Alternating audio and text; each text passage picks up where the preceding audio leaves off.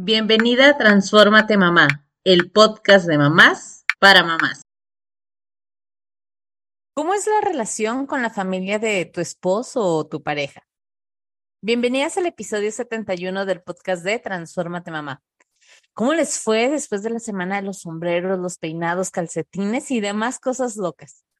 Espero que todo haya podido fluir y no seamos nosotras las que quedamos más locas con todas estas actividades que tuvo el Día del Niño. Y bueno, ahora se viene el mes de mayo, que ya estamos iniciando y que también llega cargado de cosas y días libres para los chiquitos que van a la escuela. Como ya se me está haciendo costumbre antes de comenzar el episodio, quiero pedirte tu ayuda para llegar a más y más personas con este podcast. Anímate a compartir en tus grupos de la escuela, con tus amigas, con otras mamis. Sígueme en Instagram, en TikTok y recuerda activar la campanita para que siempre estés actualizada de los nuevos episodios que voy a estar compartiendo contigo. Este espacio es para todas las mamás, que estemos en busca de una comunidad de mamás para mamás. Después de los comerciales, vamos directo al tema de la semana este tema puede ser muy polémico para algunas familias, sinceramente, porque podemos elegir a la persona con las que nos queremos casar o pasar el resto de nuestra vida, juntarnos, sin embargo, no a las personas que lo acompañan. Y con esto me refiero a su familia y en algunas ocasiones hasta las amistades. El episodio de hoy vamos a hablar más bien de las familias, ¿ok?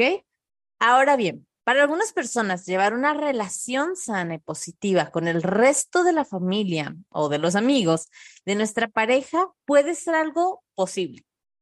Sin embargo, para algunos otros parece que es todo un reto, algo imposible de lograr. Algunas personas sienten que no terminan de encajar con la familia y los amigos de la pareja. Y me parece importante hablar de este tema, ya que es recurrente y lo más importante es saber cómo lo podemos manejar y delimitar estas relaciones. Y vamos al inicio de todo esto. Cuando comenzamos a andar con alguien o con la otra persona, pues ya saben, llega esta etapa del enamoramiento y que parece que todo es perfecto y todo es feliz.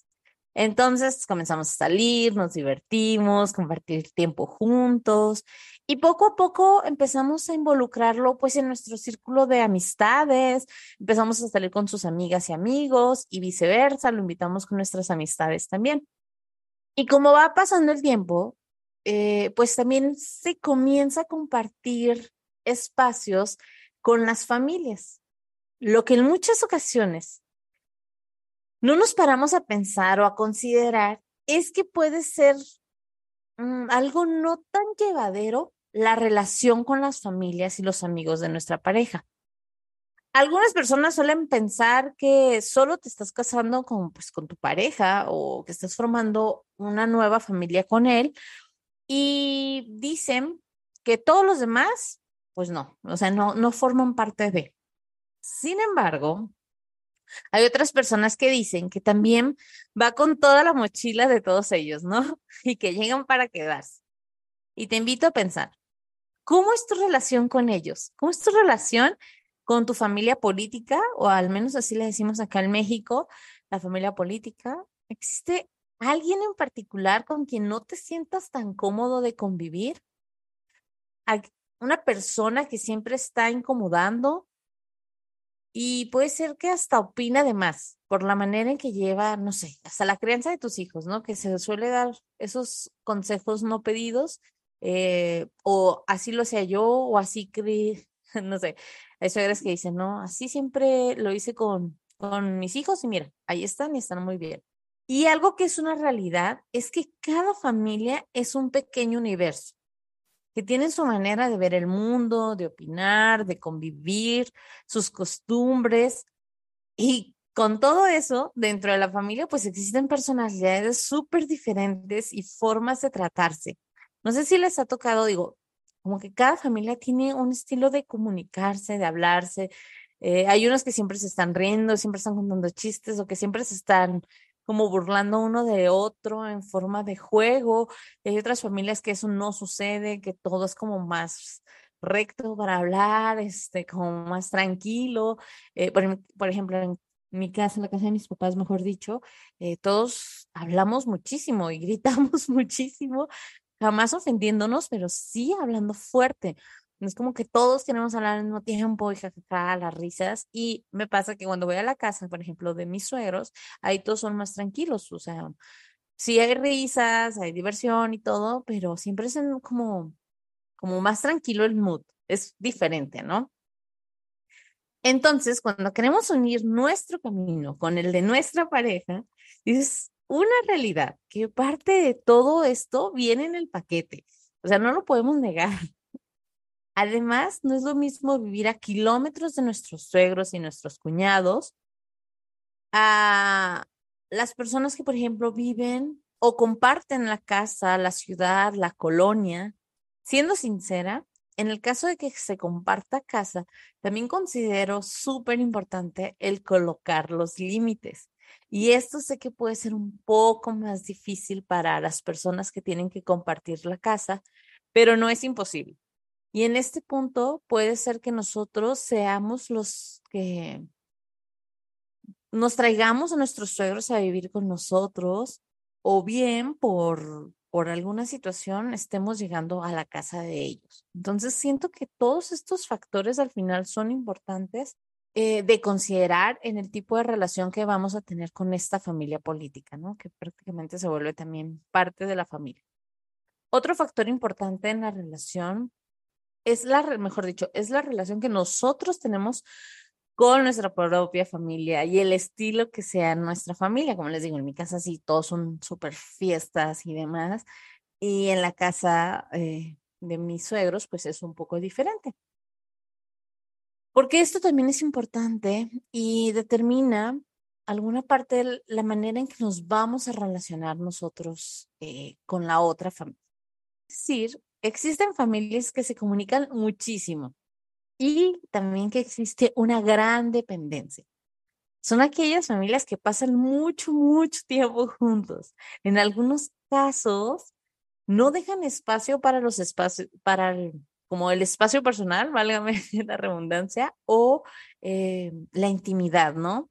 Son esas familias que parece que, que todos viven con todos, aunque no vivan en la misma casa de alguna manera, demasiado unidos, familias muéganos, les digo yo, ¿no? También existen otras familias que se llenan de críticas y negatividad entre ellos. Claro, eso es de que uno está hablando mal del otro y el otro del otro y todos de todo, y que siempre, siempre, siempre, siempre están hablando de alguien. Pero también, claro que existen familias que buscan una sana convivencia, que entienden los límites y que pueden convivir muy bien. Y aquí voy a hacer un paréntesis, ya que ahora que somos mamás y en nuestro momento o en su momento nuestras personitas van a encontrar a alguien con quien probablemente formen su propia familia, piensa en cómo te gustaría que fuera la relación que eh, con la pareja de tus hijas e hijos. ¿Qué estilo de familia es la que están formando tú y tu pareja actualmente? Porque eso también va a determinar qué tipo de relación vas a poder llevar con eh, pues las parejas de tus hijos o hijas. En la semana abrí una cajita de Instagram para que me compartieran algunos momentos, mm, ¿cómo decirlos?, incómodos que hayan pasado o que pasan con la familia política como acciones que comentan a ustedes que les llegan a molestar eh, de la relación que existe pues con la familia política. Gracias, quiero agradecer primero a todas esas personas que contestaron la cajita, de verdad nos me ayudó muchísimo para formar el episodio. Y aquí hay un ejemplo, ¿no? Número uno dice que la suegra habla, habla de las exnovias o parejas de tu pareja. Y aquí también se da mucho como estas cosas de estar comparando el tipo de relación que llevaba o lo bueno o mala que era la otra persona. Otra persona nos compartió que recién cuando se estaban casando, estando en la casa de los suegros, estaban como platicando en la sala y que ya estaban por comer. Entonces la mamá de su pareja, o sea, su suegra, le habló y se la llevó a la cocina, le dio un plato y le dijo que pues para que le sirviera a su hijo. muy dulce, eso sí, aclara nuestra seguidora. Y dice que ella le respondió, eh, pero él se puede servir, déjeme le hablo. Y se me quedó viendo con una cara de desacuerdo, dice ella. Le hablé y enfrente de su mamá le dije, tu mamá quiere que te sirva para comer, pero mejor sírvete tú porque yo no sé qué quieres ni cuánto quieres. Dice que su esposo no tuvo ningún problema, él se sirvió feliz como si nada y pues ella se sirvió lo suyo. O sea, tampoco es como que le pidió a él que le sirviera ni nada, simplemente pues este acto de, de poner ciertos límites, ¿no? ¿Qué hubieran hecho ustedes? ¿Le sirven, no le sirven? Eh, ¿Qué tipo? Y aquí cabe recalcar que depende de cómo sea cada una de estas relaciones y de cómo nosotros queramos llevar nuestra relación de pareja, ¿no?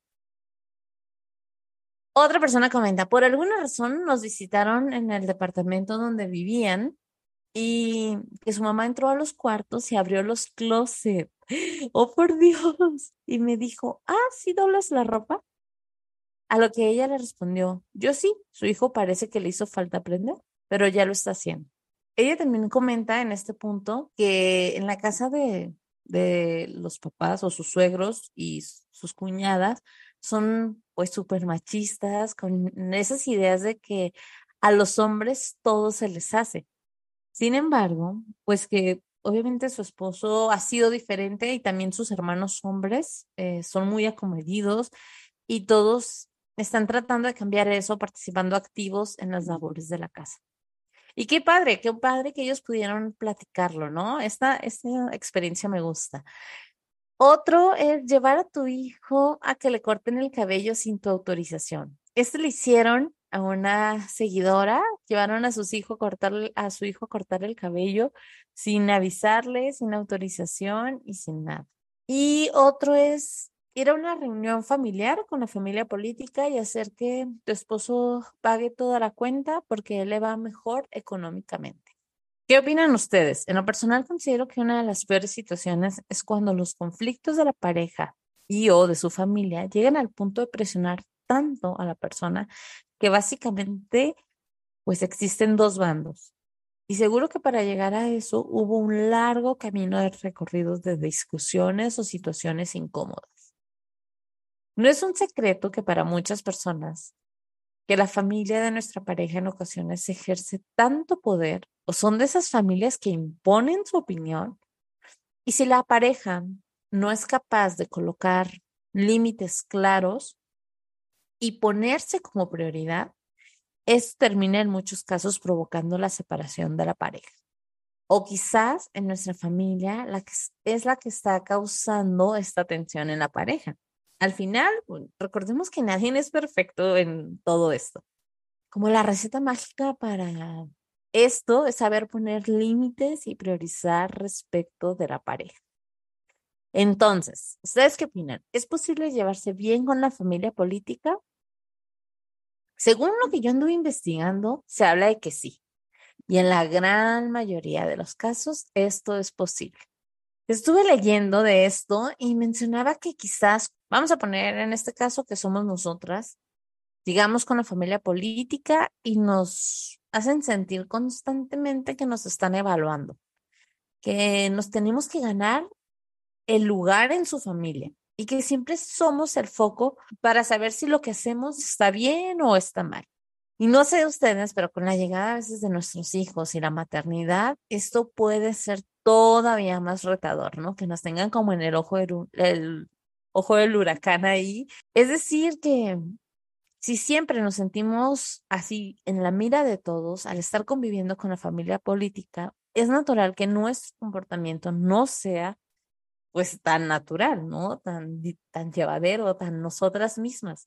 Si llegas a sentir insegura de expresarte sinceramente estando con ellos, ¿no?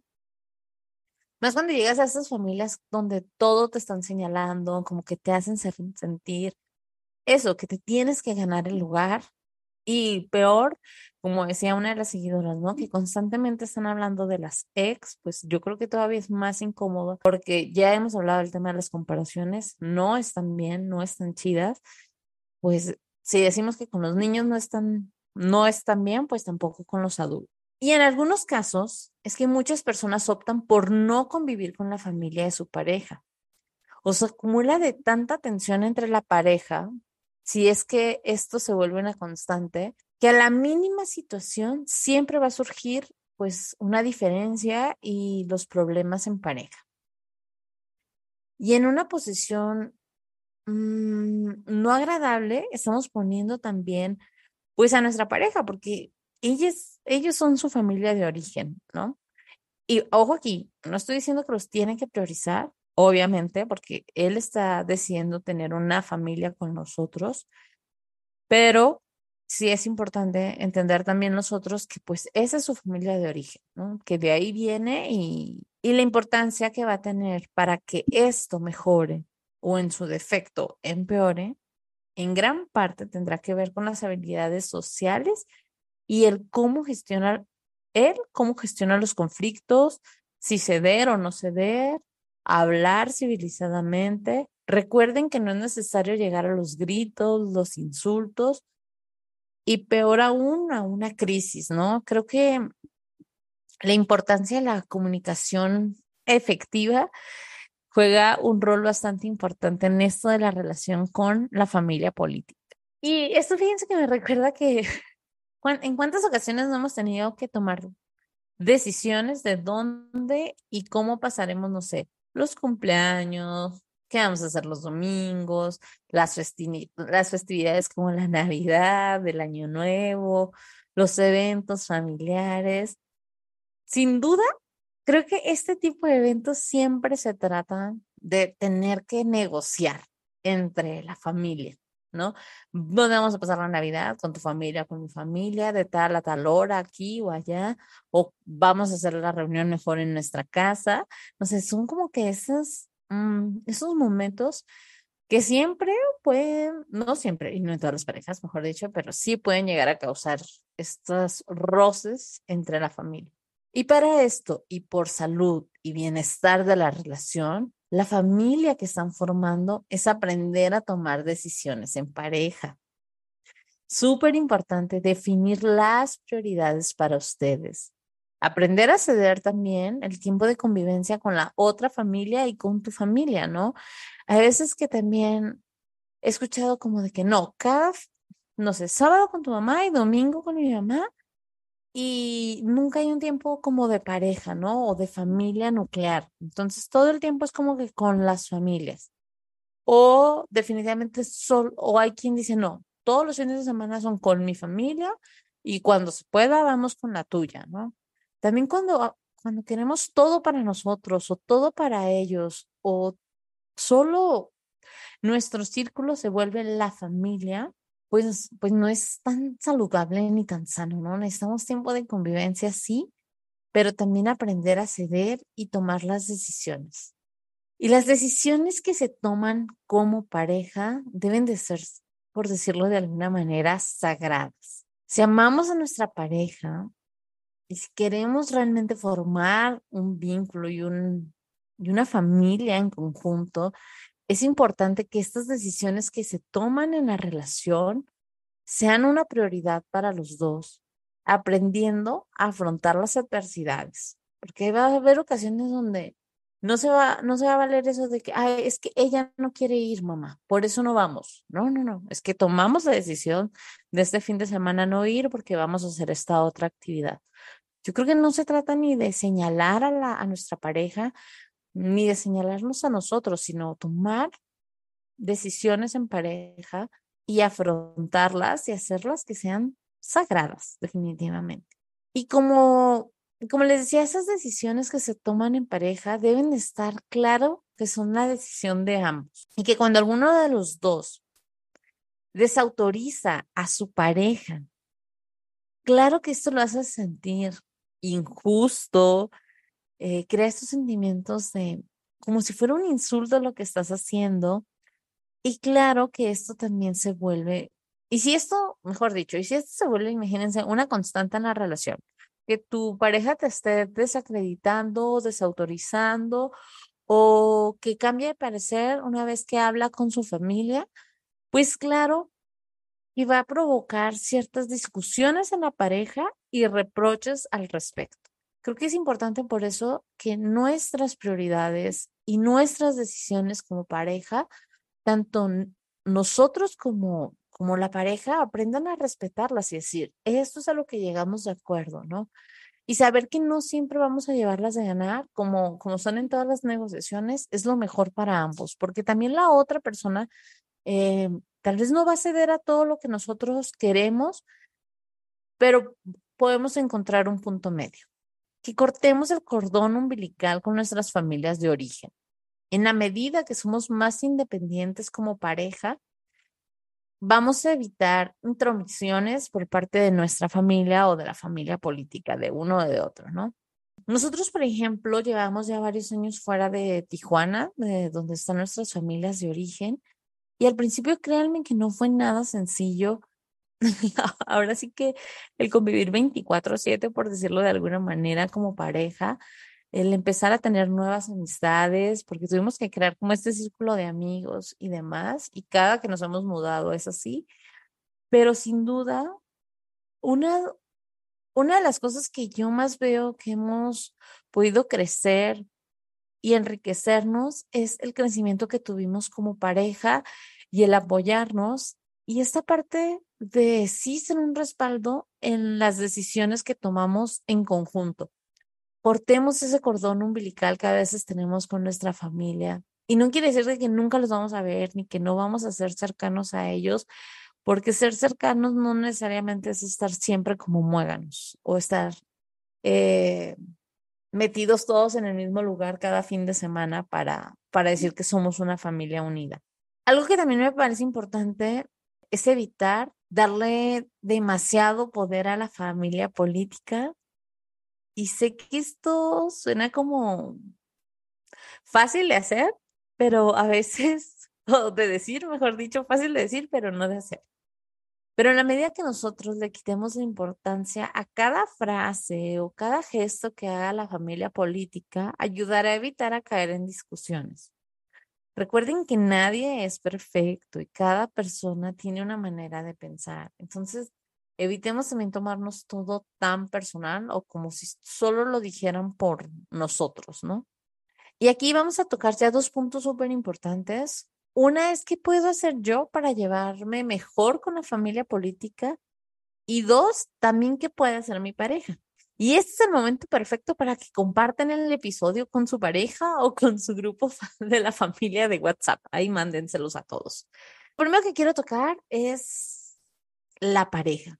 ¿Qué puede hacer mi pareja? Número uno, recordar que su mamá, su papá, sus hermanos, sus amigos y demás son eso.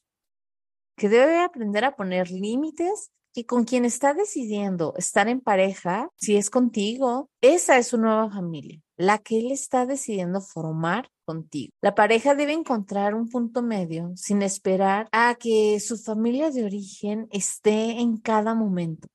Es decir, eh, que casi parezca que duermen en la recámara de la pareja, ¿no? Y como les decía, tampoco caer en los extremos, como jamás visitarlos y demás. Claro, al menos que sí existan motivos de seguridad para la familia, pero ese es tema para otro episodio, ¿no? Yo creo que no cortar vínculos familiares eh, es importante, al menos que sí sean que estén causando algún tipo de daño. Ahora sí, vamos a hablar de qué puedes hacer tú. Claro que estos puntos también vamos a necesitar el respaldo de nuestra pareja, o sea, no porque diga que, que es en parte nuestra responsabilidad, es del todo, porque como les decía, pues la pareja nos tiene que respaldar, es como nuestro barrio.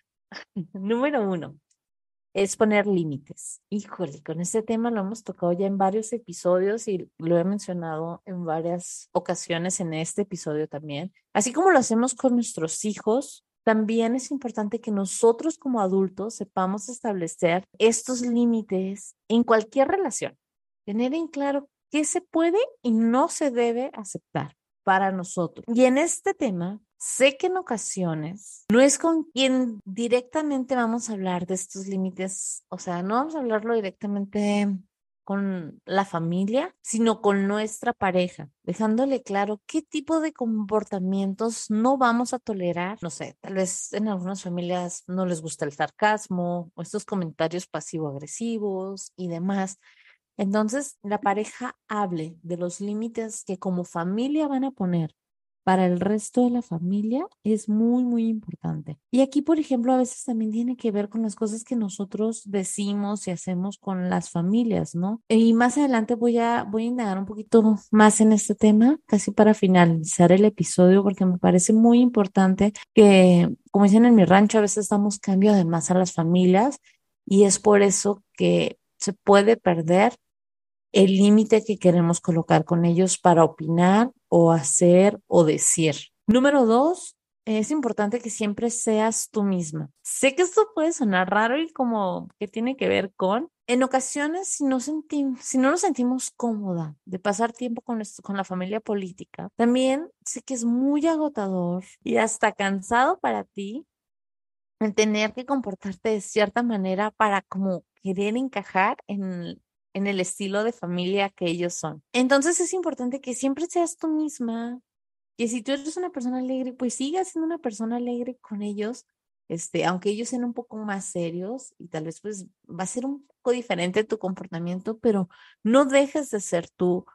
Recuerda que ellos también tienen intereses, necesidades y demás. O sea, son personas igual que nosotros, ¿no? Un poco diferentes tal vez o muy diferentes a nuestro estilo, pero siguen siendo personas. Y de verdad es que esto me, o sea, a mí me pasa de que les digo que en mi casa sí somos bien gritones y muy alegres, y en la casa de mis otros son un poco más tranquilos para hablar y todo, pero eso no me ha impedido poder sentirme cómoda siendo quien yo soy. Es importante que siempre te respetes también y al pasar tiempo con tu familia política, pues sigas conservando tu esencia como persona. Número tres, cuida de tu autoestima. Cuando sentimos que no encajamos en un lugar, nos puede provocar esa sensación de incomodidad, de vergüenza.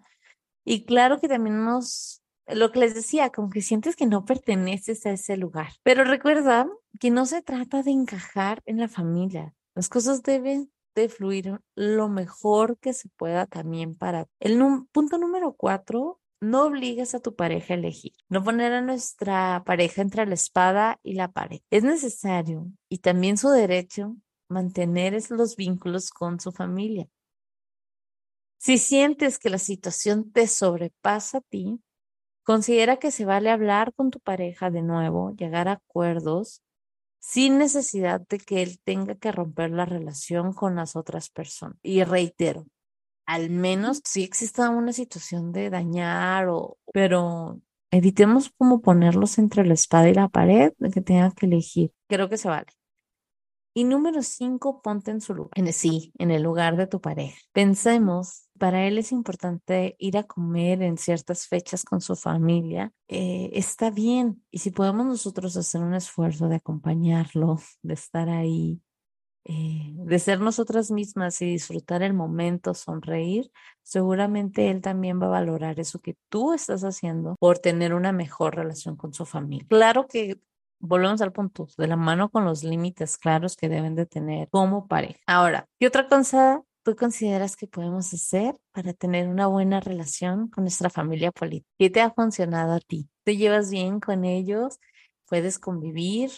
Eh, o definitivamente tuviste que separarte de tu familia política porque no puedes llevar esa relación de una manera sana, saludable para ti. Quiero regresar un poquito al inicio. Sabemos que muchos de estos conflictos va a depender de la cercanía con la familia política, que era lo que les decía, ¿no? No es lo mismo tener que vivir en la casa de tus suegros o verlos todos los fines de semana o pasar las vacaciones con ellos, para las familias que solo conviven en ciertas ocasiones. Entre mayor es la convivencia, para algunos casos o para algunas familias, esto también puede provocar pues mayor cantidad de roces que existan. Y esto también tiene que hablarse con la pareja. Quizá el solo hecho de no vivir en la casa de los suegros es un factor que ayudaría a tener una mejor relación con ellos. Si no vas todos los fines de semana con tus suegros, mejores eh, reuniones cuando deciden juntarse, ¿no?